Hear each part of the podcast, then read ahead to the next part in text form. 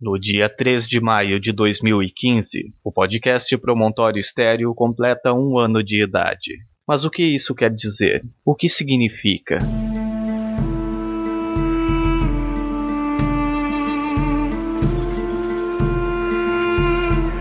Há cinco mil anos, os egípcios já comemoravam os dias de seus faraós e deuses.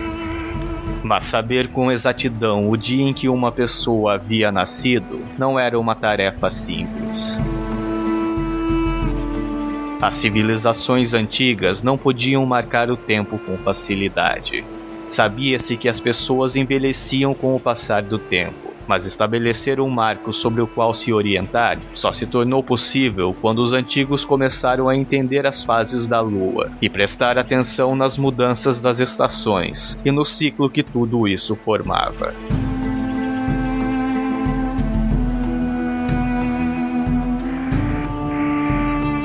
A partir da percepção desses eventos, os povos desenvolveram a noção do tempo, e é então que começa a história dos aniversários.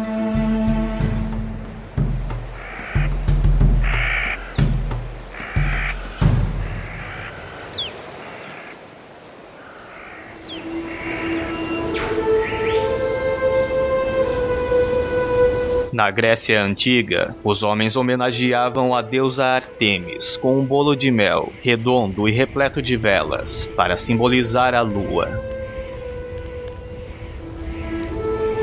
Assim, o costume foi passado adiante, e as velas seriam dotadas de um poder especial de conceder desejos.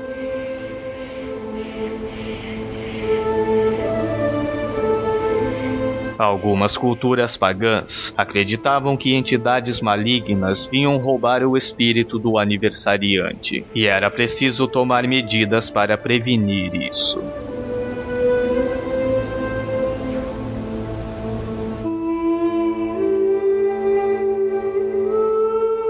Na Roma antiga, na noite do aniversário, presentes e objetos de proteção eram espalhados em volta do aniversariante para afastá-lo do mal. Eram uma forma de amuleto.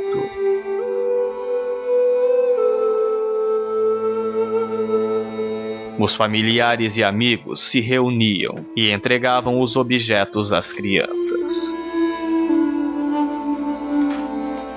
Acender velas e dar presentes era uma eficiente maneira de afastar os perigos que decorriam de uma grande mudança na vida, como completar mais um ano.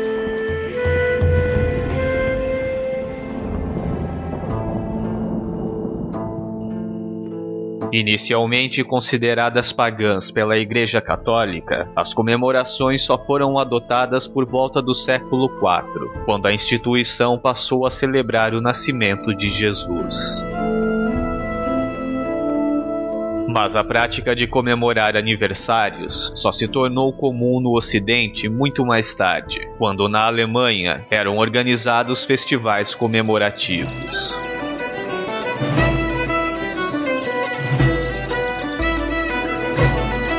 Na Idade Média e chegando à Idade Moderna, os camponeses alemães festejavam os aniversários dos seus filhos com um bolo, as velas em número idêntico à idade da criança, e mais uma vela que simbolizava a luz da vida. Nestas festas, chamadas de Kinderfest, acreditava-se que as crianças brincavam com balões, muito comuns nas festas atuais. Contudo, os primeiros balões não eram feitos de plástico, mas de intestinos de animais mortos, inflados com ar. Eles passaram a figurar nas festas de aniversário como um agrado às crianças.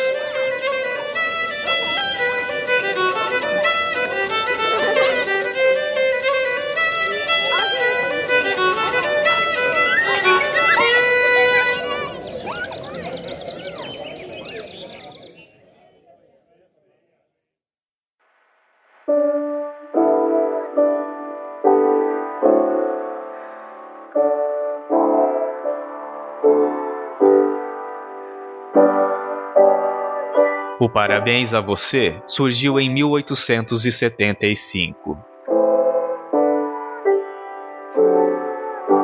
Na verdade, neste ano, as americanas Mildred e Patricia Hill criaram uma melodia de Good Morning to All, que depois de algumas mudanças, deu origem ao Parabéns a Você, em 1924. A versão brasileira da música foi decidida em concurso da Rádio Tupi do Rio de Janeiro, em 1942, vencido pela paulista Berta Celeste Homem de Melo.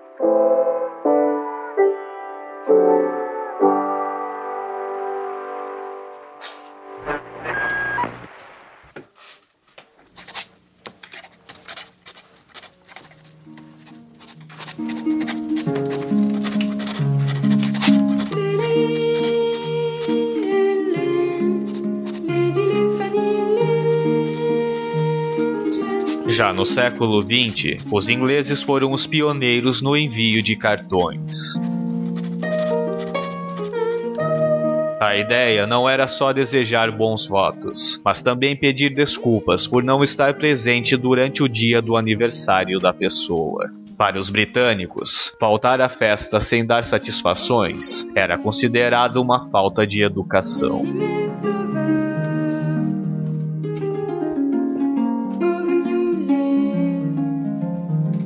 São comuns também os doces servidos nas festas de aniversário, e eles variam de acordo com a cultura local.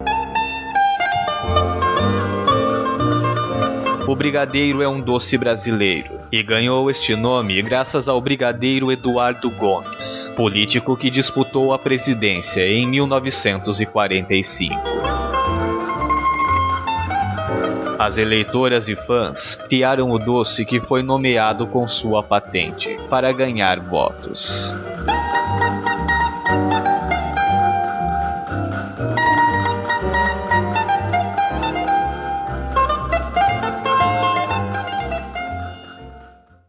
Mas a história dos aniversários não traz o real significado da comemoração de 3 de maio de 2015.